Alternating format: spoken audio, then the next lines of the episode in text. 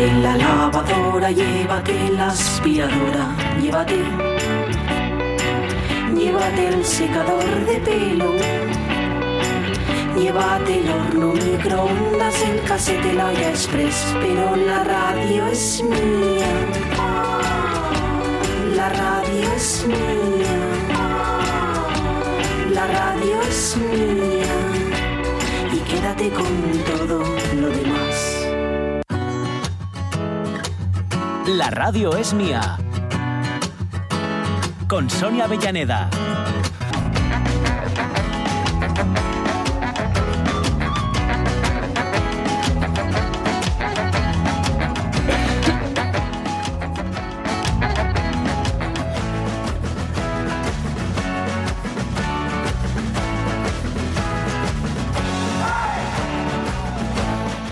Cuarto, 12 y 14 minutos. Tercera hora, sí señores, para este lunes y mañana fiesta. Lunes sin novedad y hoy viernes.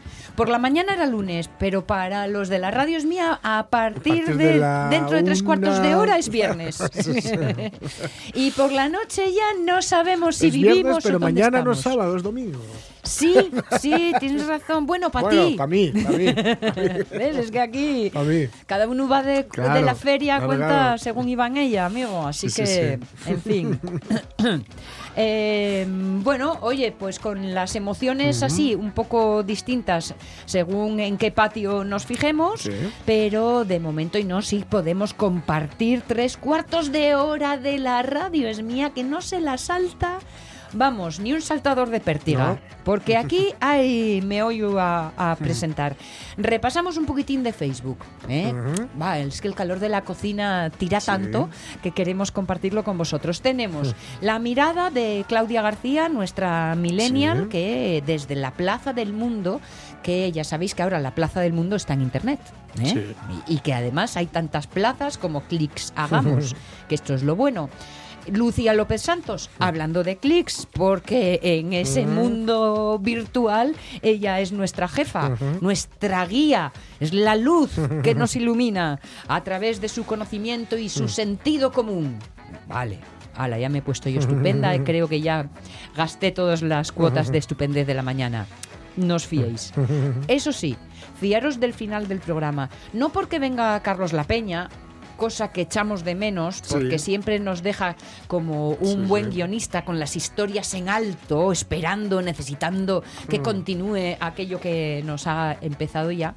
Pero eh, él sí que está de puente. Claro. Cosa que además se merece bien Hombre. ganada a fuego, así que nosotros encantados.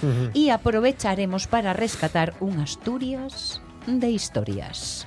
Planes dispuestos para la acción, así que yo creo que con el Facebook, ¿eh? teníamos ahí esa musiquina del Facebook, Mm. Pablo, porque queremos rescatar todavía El cine lo dejamos para.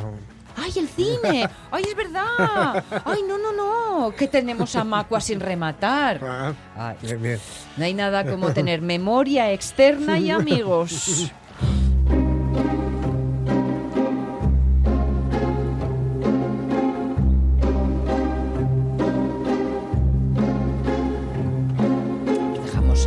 A, a Macua Sí. en todo lo alto y habíamos prometido rematar y ya estaba yo yéndome por las de Villadiego.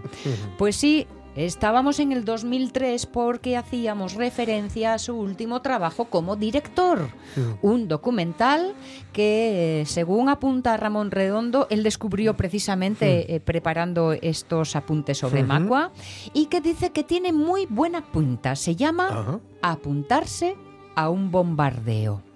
Cuenta el reencuentro de cinco brigadistas solidarios en Bagdad junto Ah, al pueblo iraquí. anda. Estaban allí para apoyar al pueblo iraquí antes de la invasión y Hmm. decidieron quedarse cuando se produjo. Vivir la experiencia de la Hmm. guerra en el epicentro del conflicto. Visitar hospitales, barrios arrasados, grabar su aventura solidaria con una pequeña cámara y tomar nota del dolor para contárnoslo. Esta cinta cuenta el reencuentro de los cinco en casa de una de ellas, donde comen, beben, rían, ríen, lloran y reviven emocionados los días bajo las bombas. Jamás me hubiera puesto esta máscara en Irak, porque yo me fui allí a correr la misma suerte que los iraquíes. Y los iraquíes no tenían máscaras.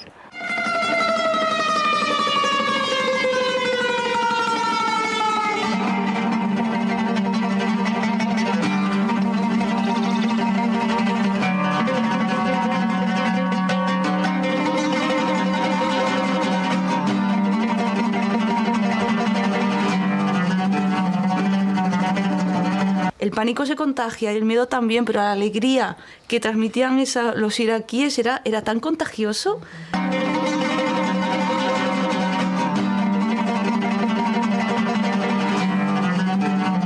19 de marzo. Se están colocando las piezas en estos momentos históricos en el tablero de ajedrez que presidirá las relaciones internacionales en los próximos 20 o 40 años. La verdad es que mm, apunta a Ramón Redondo y, y lamento no poder sacarle de la duda. Dice que no sabe muy bien si todavía sigue en activo en algunas de sus múltiples facetas. Yo me arriesgaría a decir que sí, Seguro. porque una mente creativa y un espíritu como no este se le ve para- pinta de parar. Claro, no se para nunca. Pero sea como fuere, esto sirva como homenaje a una carrera Sí. brillante, como forma de dar un poco de luz a una persona que merece mucho ser mucho más conocida de lo que es hoy por hoy. Pero ya sabéis cómo es la memoria, a veces frágil, pero a veces también un poco sorprendente, porque Sí. en cualquier momento eh, de repente da un petardazo Sí. eh, y todo Sí. Macua sale Sí, a, sí. a- a- a- También a que reflejarse. no, que no... mm, Que él no es muy de eso. ¿no? Él es de hago porque disfruto eso mientras es. hago. Hacer las cosas, hacerlas bien. Eso. Y ya está. Eh, Y luego lo de los premios Mm. y lo público. Hombre, para todo creador, Hombre, la a ver, reacción no, a del nadie le amarga, ¿no? Ah, hombre, claro. así es. Pues apuntarse a un bombardeo, eso es precisamente lo que parece que hace el protagonista de hoy en estos días de cine asturianos que con Ramón Redondo conocemos habitualmente. Hoy con la figura de Javier Macua. Las 12 y 20 minutos nos vamos a esa ventana del mundo, a esa plaza del mundo.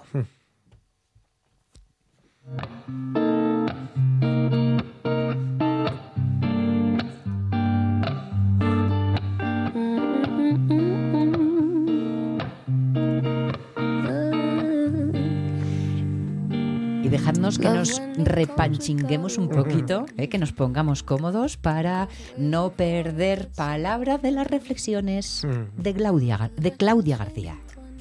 Como si Buñuel y Bon Joon-ho hubieran coincidido en el tiempo y hubieran dirigido una película juntos. Así es The Menu, el largometraje de Mark Mylod que vi ayer en el cine. Es surrealismo puro y duro, en una historia con trasfondo crítico hacia el mundo gastronómico actual y un humor negro excelente de ese que te hace sentirte mal por reírte. He estado leyendo críticas, me documento, no creáis, y un 25% de las mismas califica la película como macabra y perversa, violenta, sanguinaria y desagradable. Creo que estos críticos de salón que la han calificado así, justificando que el gore que aparece en pantalla es completamente innecesario, tienen el estómago excesivamente pequeño y no han enfocado bien del todo el sentido global de la peli. Si se trata de un filme surrealista, ¿cómo quieren ustedes que les pongan un contexto?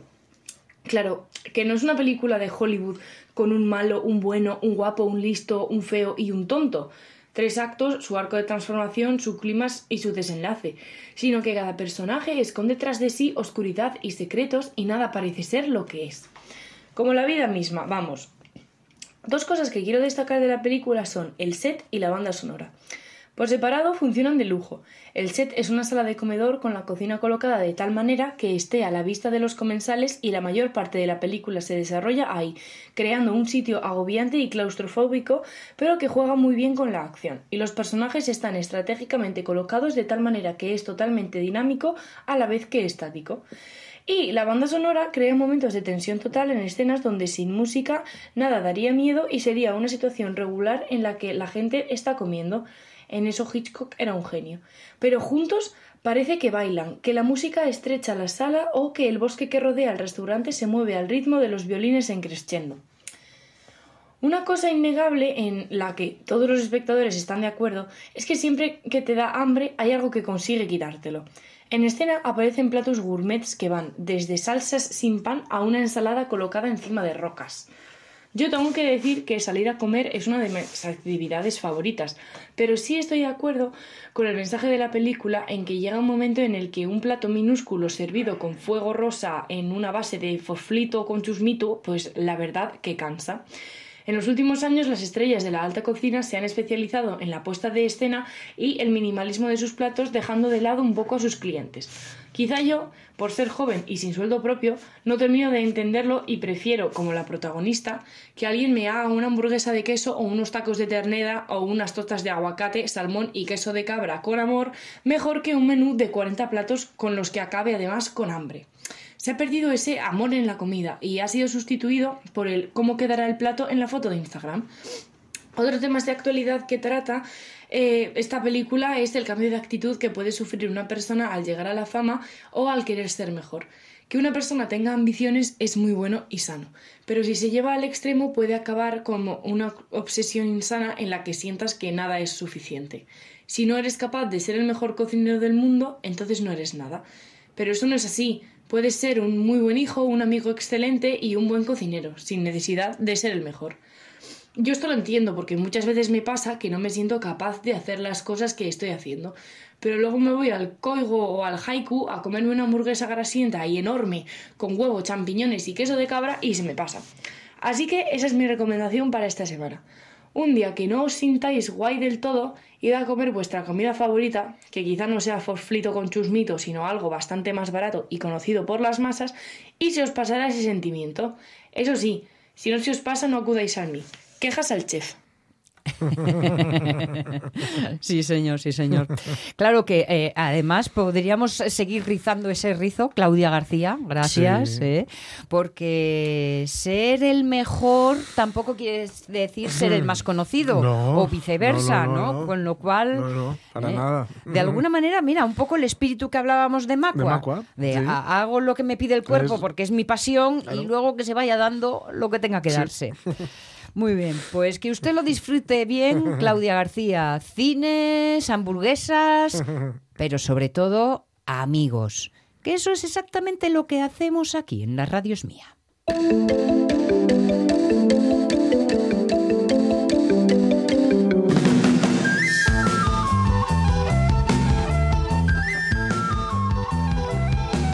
Que, que nos estábamos pensando, Lucía López Santos, ¿qué tal? ¿Cómo estás? Hola. Buenos días. Buenas. Digo yo, a que, a que la rapacina marchó de por ahí de puente, ¿eh? Con la, con la otra rapacina, que lleva la piquiñuja. Mira, no, la, la, la rapacina tan menor está con los abuelos. Yo Ah. estoy en Luarca, el padre está en Oviedo. Madre mía. Estamos desperdigados.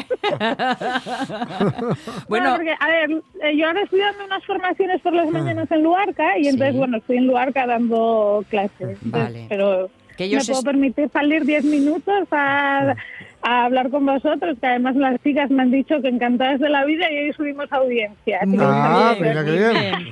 Bueno, pues entonces vamos a, a ser buenos. Cu- Cuéntanos, ¿en qué centro, a- para quién estás dando esa formación? Para el CEPE, para el CEPE. Vale. Es unas formaciones que hay dirigidas a mujeres en todo el Consejo de Valdés. Que incluye, bueno, pues Luarca, que- no voy a decir muchos sitios porque soy un poco dispersa y no voy a ser que lo diga mal, pero todo el Consejo de Valdés. Muy bien, muy Entonces, bien. si hay alguna que nos esté escuchando del Consejo de Valdés que tenga interés, pues mira, aquí estamos hasta mayo.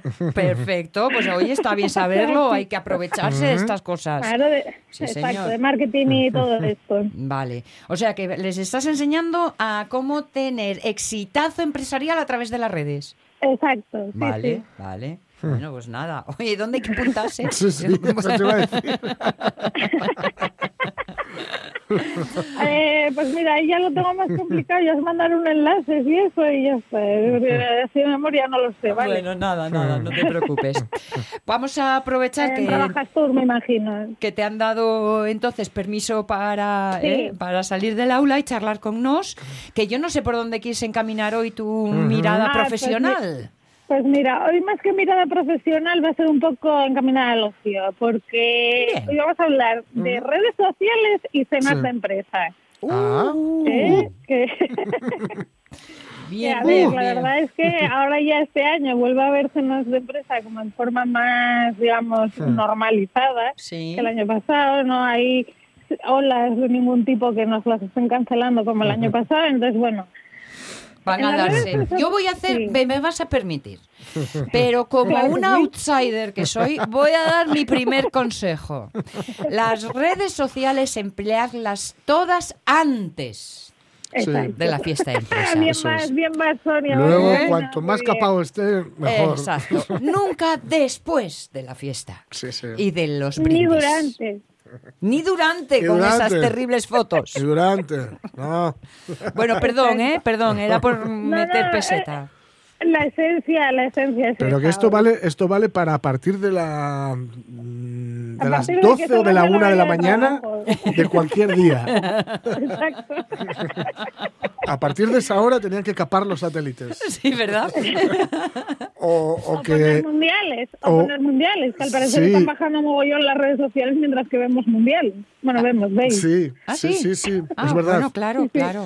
Es verdad, es verdad. Sí, sí. Sí, sí, o sí, sea, sí. hay unos picos terribles, sobre todo cuando juega España, en España, Claro. claro, estoy hablando. ¿eh? Sí. Eh, juega España al Mundial, pues eh, la actividad en las redes sociales disminuye una barbaridad, luego Mm. cuando acaba el partido, sí que es verdad que en el descanso, pues bueno, sube un pelín, Mm. pero nada comparable con la realidad habitual, o digamos Sí, con sí. la media diaria, y luego ya cuando acaba el partido otra vez vuelve a subir a índices normales.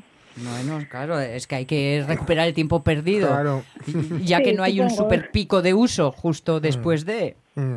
el momento para hacer otras cosas también. Yo que sé, yo como soy antifútbol, pues a mí no me afecta. Dicho esto, ya mi comentario de hater del día ya está. Sí, sí, sí, sí. Pero cómo libera uno, ¿eh? Cómo libera uno Sí, sí. diciéndolo en alto. No, no sabéis bien. Eh, A ver, consejos prácticos. sí, la primera es si queremos, si vamos de cuñados por la vida eh, o, o no queremos parecerlo, pues bueno, podemos instalarnos alguna aplicación relacionada con el vino, con la que podemos hacer la foto de la etiqueta del vino y que en la cena de empresa, uy, este vino está hecho con uva garnacha, eh, tiene un sabor astringente y eso siempre como que queda bien, yo no sé Eh, no, pero ¿Cómo se nota que han aireado los taninos? Sí, sí, y por favor, por favor, hay que aclarar muy bien el retrogusto, ¿eh? Es. Sin retrogusto Eso no es. hacemos nada para quedar Sí, sí. bien. Entonces, bueno, eh, hay aplicaciones que nos van a ayudar a hacer estas cosas, ¿no? Una, por ejemplo, es Vivino, eh, como vino, pero con la U- VI inicial repetida. Sí. Entonces, Vino divino es eso. Entonces ahí haces la foto de la etiqueta y te va a salir un montón de información, pues bueno, desde el origen, el tipo de uva, todas esas notas de cata y comentarios que estabas haciendo entre nosotros. Sí. Oye, y aunque no sea sí. luego para presumir, aunque solo sea para saber, Sí, hombre. para regodearte de mira qué vino más rico estamos tomando. Claro, hombre, sí. Y buscar eso el precio, para cuando- ver cómo de, Exacto. cómo de enrollados han sido los jefes. También, también. Si no aparece en la aplicación, a lo mejor es que es demasiado barato, ¿sabes? Claro, Rollo claro. brick del Calimocha o así. tiene, que ser, tiene que ser el barato, vamos a ver. Pero bueno. No des ideas, no des ideas. Bueno, luego otra aplicación que además eh, podemos meter también eh, otros licores, otros destilados, es Smoot, Mm. que básicamente es lo mismo, ¿vale? Y luego hay otra que además incluye cervezas, que también hoy en día las cervezas como Sí. eh, se ha popularizado también la creación de ellas, sí. pues también incluye y se llama Delectable, Delectable di- eh, Wine. ¿vale? Entonces lo mismo, mm, haces la foto y te sale toda la información. Vale. Si bien es cierto, como decía bien Sonia al principio, eh, tenemos mucha tentación, sobre todo cuando llegan, ya llevamos unas copas de desinhibirnos, ¿no? Pero no te desinhibes solo en la propia cena. sino Ahí es donde hay que pagar el móvil móvil. Apagarlo o instalar aplicaciones que nos bloquean si estamos mm, borrachetes, ¿vale? Pero ¿y cómo lo sabe la aplicación que estás Ah, piripi? si tres faltas Ya, de ortografía en una palabra. Sí, yo todavía digo piripi, Pablo, lo siento. No, la cuestión es que tú ya sabes, de forma predeterminada. Esto es como cuando tenías 15 años y hacías la cola en el Mavis para entrar a echar al duro. Y tú ya sabías a lo que ibas. ¿eh? Y, y- pero, y entonces aquí un poco más o menos sabes lo que hay. Sea, si tú vas a un evento o una cena de empresa, sabes que si no lo han prohibido, que es verdad que hay muchas empresas que están prohibiendo el tema del alcohol en las cenas de empresa y en las comidas porque están dentro del horario de trabajo o porque la política de eh, prevención de riesgos Nada, para eso laborales se hace de dice que no sábado. puedes beber. Ya, claro. no, exacto. Entonces, Oye, pero estamos fuera de horario laboral generalmente. ¿Qué pasa? Sí, pero es verdad que hay empresas grandes ya, multinacionales, que lo están prohibiendo. La gente se está quejando también, es verdad, pero yo creo que es una tendencia que cada vez va a ser más habitual, que es prohibir el alcohol en las comidas y cenas de empresa.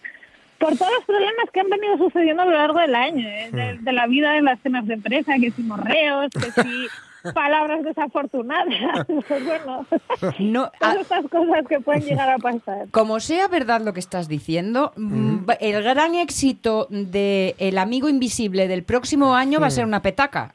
Ya. Bueno, Sí, sí, sí. Visto lo visto. Sonia, la petaca ya estás desfasada, maja. Hay, hay instrumentos en TikTok que son mejores que las petacas. O sea, tú pones en TikTok eh, herramientas para entrar en festivales, Ay, amigo. herramientas... ¡Uah! Te salen ahí unas innovaciones que ni en el. Cuidado. Es, es- es increíble. Para ir a Pero- Marte sin prisa, pero para Sí, esto. sí. Pero eh, ingenio. imagino que no pasará por el sombrero con los dos lates a cada lado. y- No, no, no, y- no, no, sin que se vea, nadie se entera. Ah, bueno, vale, vale. Meter bocadillos, meter, bueno, chupachups, cosas. Sí, sí, sí. Así que no llevan alcohol en teoría, pero que. Pero que sí. A ver, al lado de Vivino, ¿qué apunto entonces?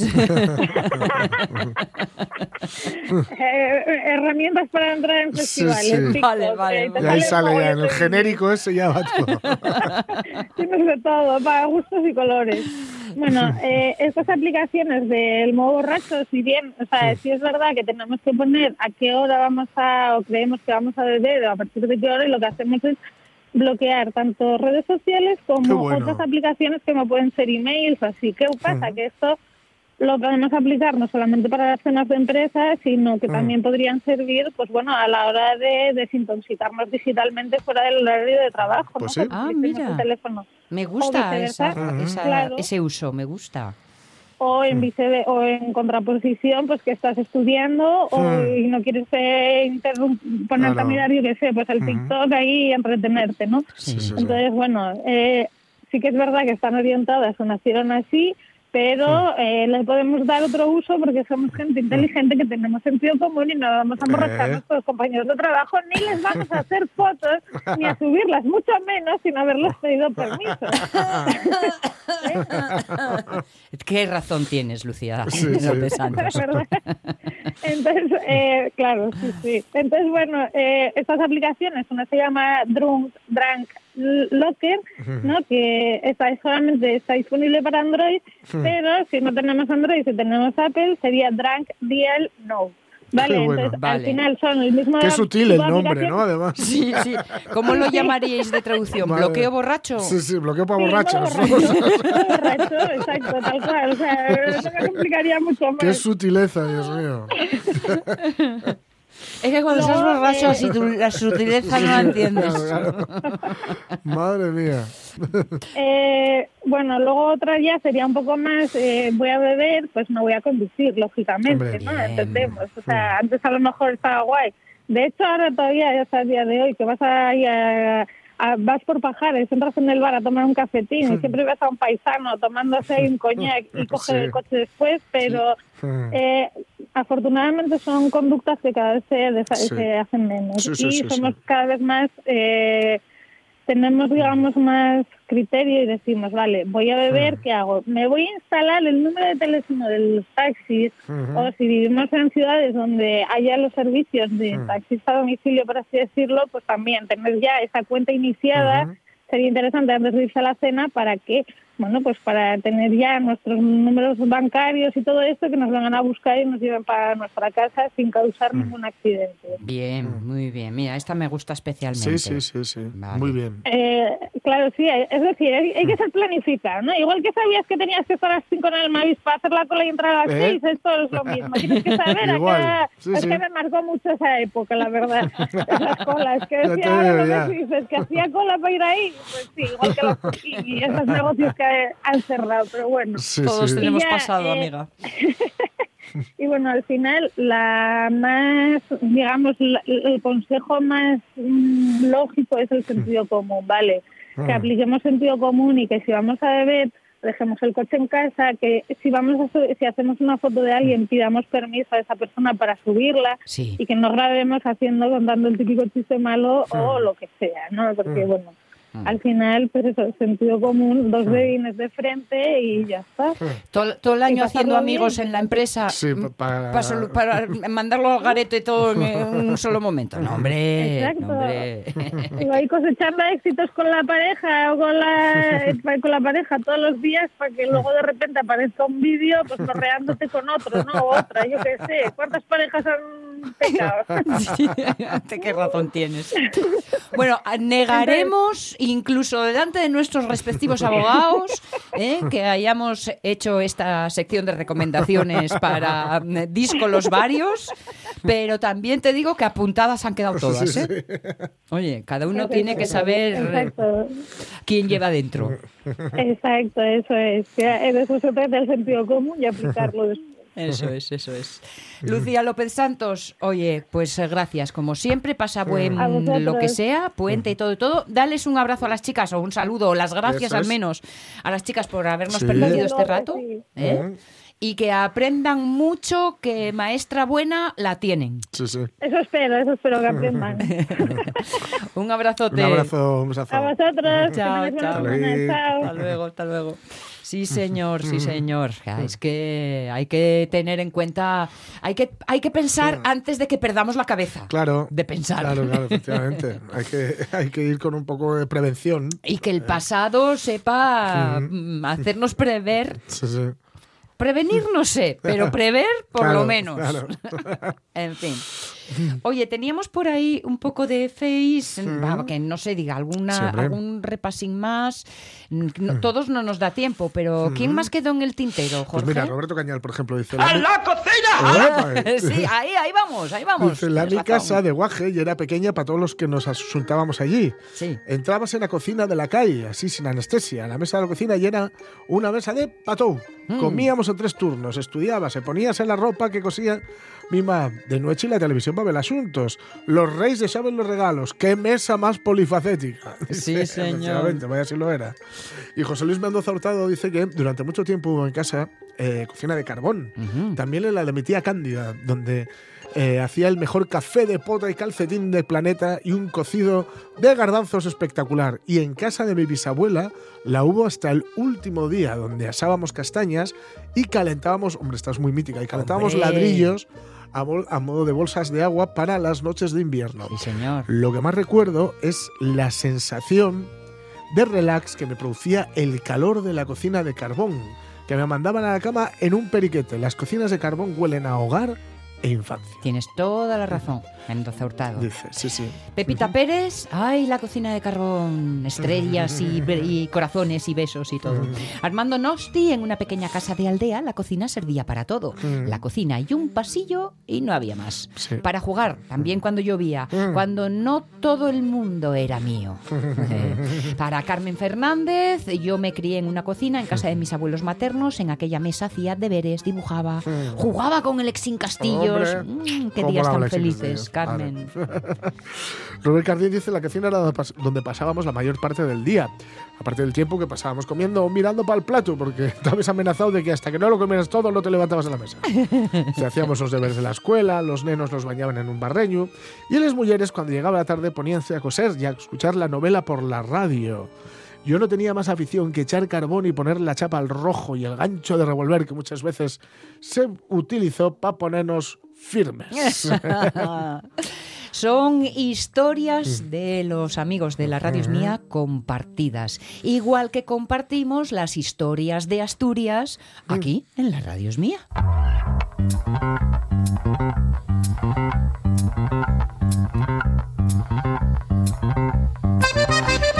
La verdad es que es una de estas secciones que nos gustan a bondo ¿eh? y que además no tenemos oportunidad así muy a menudo, con lo cual nos rechupeteamos. Hoy, ya os lo comentamos antes, Carlos La Peña pues se coge el día.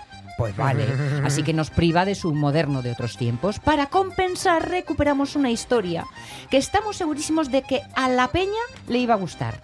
Aquella vez en la que el compositor Rimsky-Korsakov casi estuvo en Asturias.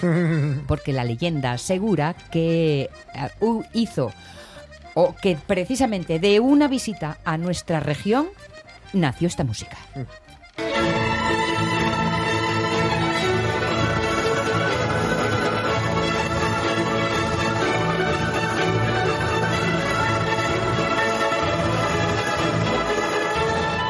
Mejor no todo el mundo relaciona esto que suena con un apellido ruso, porque esta música tiene un aroma español que tira de espaldas. ¿eh? Es la alborada del capricho español.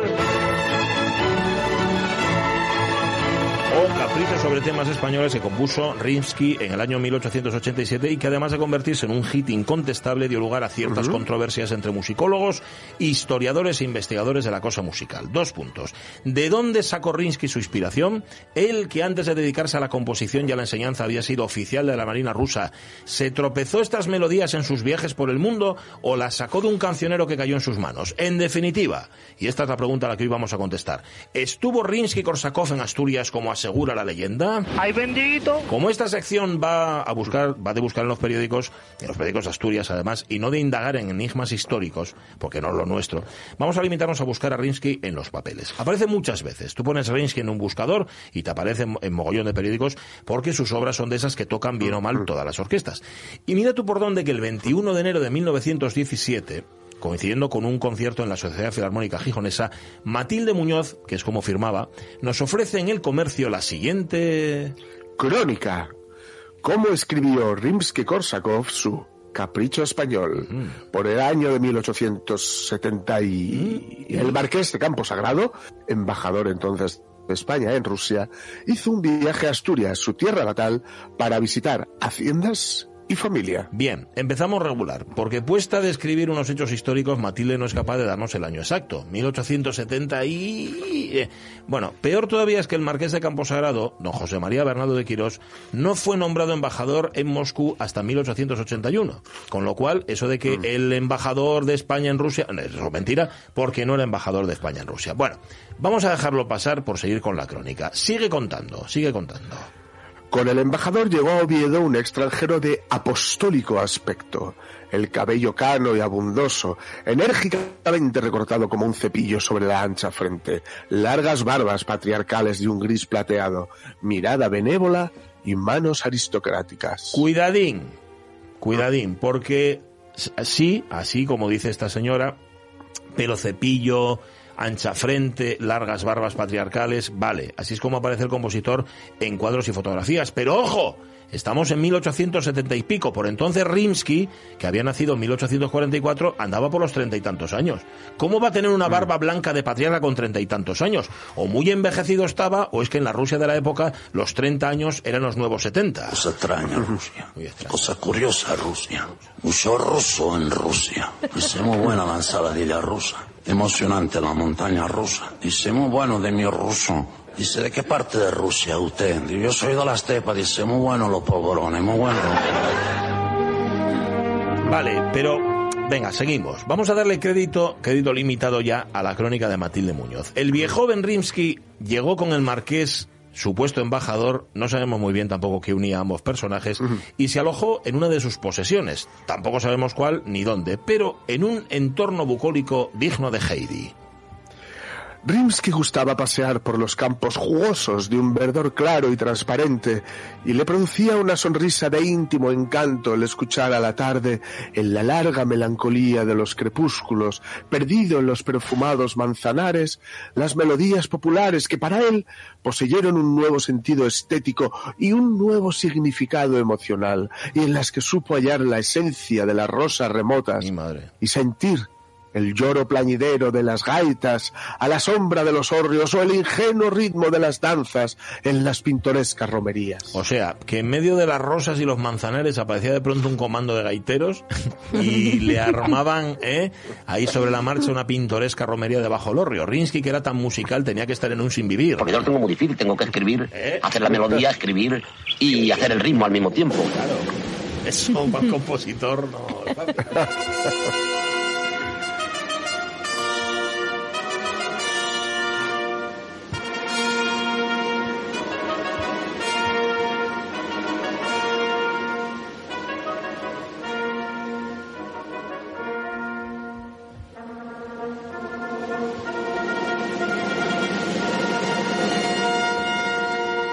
Entra el violín. Y ahí está.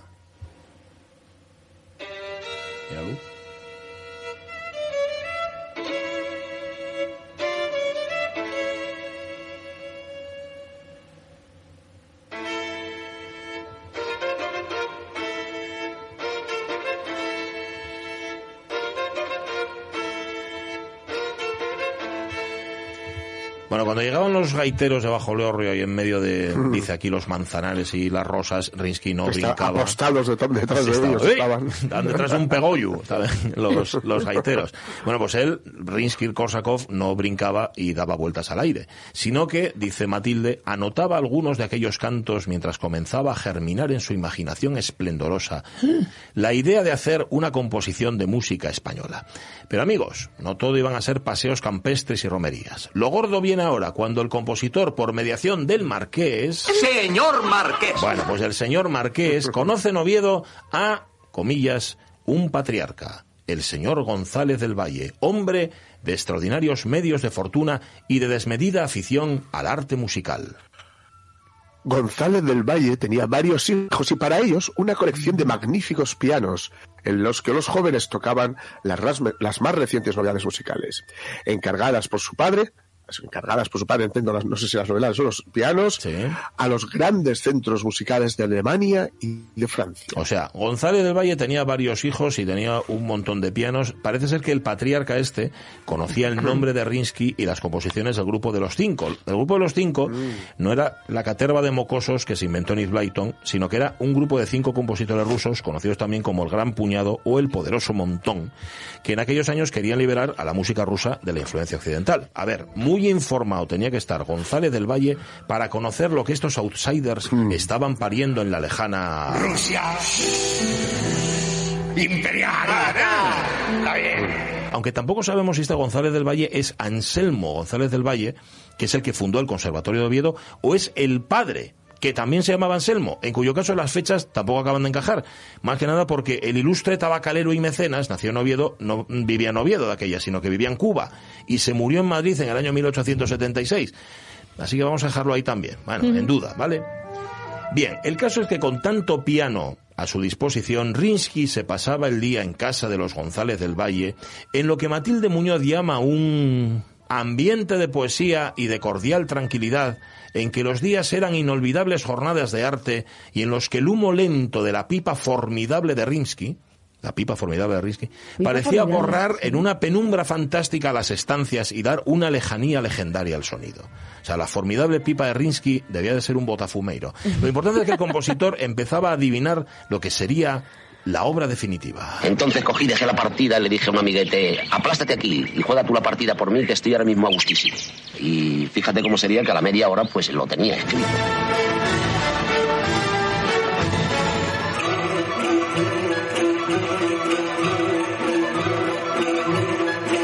Total, por rematar, según esta crónica del comercio fue González del Valle quien, conociendo el folclore asturiano, le sopló al ruso unas cuantas melodías autóctonas que éste se encargó de pasar al papel pautado y llevárselas a Rusia, porque aunque estaba muy bien entre nosotros, en algún momento Rinsky tuvo que volver a casa. La crónica de Matilde Muñoz termina de esta manera. cuando Rinsky-Korsakov volvió a Rusia, emprendió seriamente la composición de aquel capricho español, comenzando en las suaves tardes asturianas, frente a la campiña perfumada, hundido en un sillón, que fue luego conservado como un recuerdo, gr- un recuerdo grato de la visita del genio. Vamos, que se sentó a componer ahí en Rusia y le salió el capricho español, obra que se remata con lo que está sonando, que es el fandango asturiano, y que tanto Rinsky como sus colegas sabían que iba a ser un éxito. Mira lo que he hecho, lo que... A ver qué os parece. Y cuando vieron el, el lío, dicen, no, Faris, esto es un melocotonazo de mierda, no veas la que vas a armar con esto. O esto tiene un tirón enorme. Se parecía mucho, parece ser la voz de Rinsky a la del Fari. Ya dijimos, dicen algunas crónicas de la época, ya dijimos al principio que nuestra intención no era desentrañar el enigma de si Rinsky estuvo o no estuvo en Asturias. Todo indica, sin embargo, que la leyenda se queda en leyenda. Entre otras cosas, ¿por qué? A ver, de haber pasado por Asturias, el cadete de la Marina rusa, más tarde reconvertido en compositor, tuvo que haberlo hecho mucho antes de lo que dice doña Matilde. Es decir, no en los años 70, sino entre 1864 y 1865. O sea, con 20 años de Cumplidos, cumplidos y que además con 20 años no lo conocía nadie como compositor, a Risky Korsakov.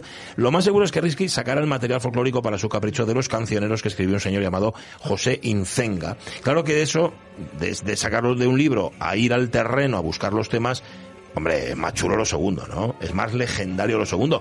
Y decir que Risky estuvo en tu casa siempre mola. Por cierto,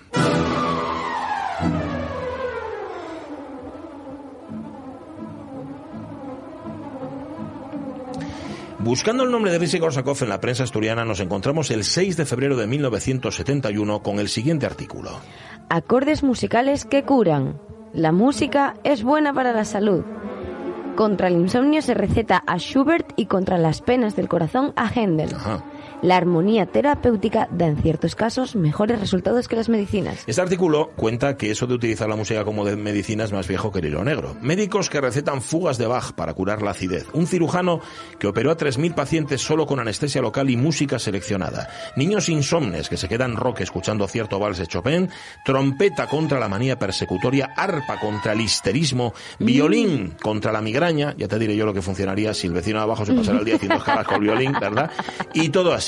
Vamos a poner algún ejemplo más. Experimentos norteamericanos han puesto de relieve que la música influye claramente en el comportamiento del corazón. Comprobóse que la sinfonía patética de Tchaikovsky, si bien aceleraba la palpitación cardíaca, hacía disminuir la presión arterial. La tan melódica canción del toreador de la ópera Carmen redundaba en cambio en una presión arterial más alta, pero reducía los latidos del corazón. En la Universidad de Siracusa descubrieron que el claro de luna, suponemos que el de Debussy, era el mejor calmante colectivo. En cambio, la marcha Barras y Estrellas ponía eufórico. Bueno, tampoco hacía falta investigarlo. Un- Entre un claro de luna y una marcha, pues que más eufórico la marcha. Mozart, decían ahí en Siracusa, es bueno contra el reumatismo. Schubert contra el insomnio. Cierta música parece ser saca la verdad a la luz.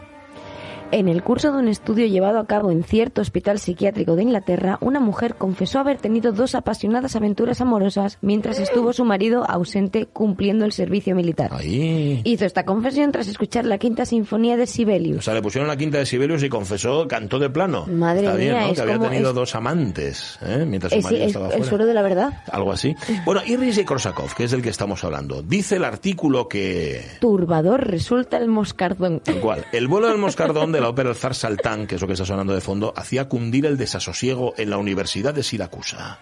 Se descubrió también que Stravinsky y Bartók eran los que mejor servían para liberar complejos reprimidos. Los valses de Strauss incitaban a los pacientes a asumirse nuevas fantasías, mientras Rimsky-Korsakov y Wagner resultaban los más eficientes para dar rienda suelta a emociones contenidas. Moraleja, escuchar música es de lo mejor que hay. La que os dé la gana. Deja a los chavalotes, Pablo, déjalos que caminen como ellos camelen. Si los chavales camelan pegarle un poquito a la lejía o camelan pegarle un poquito a la mandanga, pues déjalos.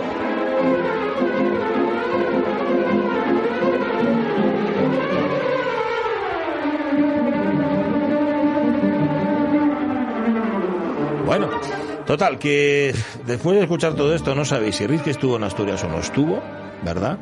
Pero sí sabéis que la música esta que suena de fondo pone nervioso. Pues vaya, ya me dirás tú, ¿no?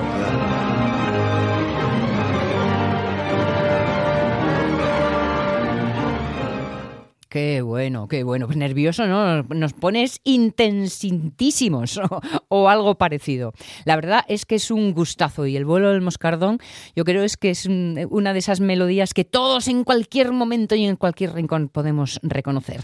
Nos queda poco, muy poquito para alcanzar la una. Bueno, nada, un par de minutos, pero mira, me gustaría aprovecharlo, ya que estamos musiqueros, para recomendaros otra cita cercana en Oviedo.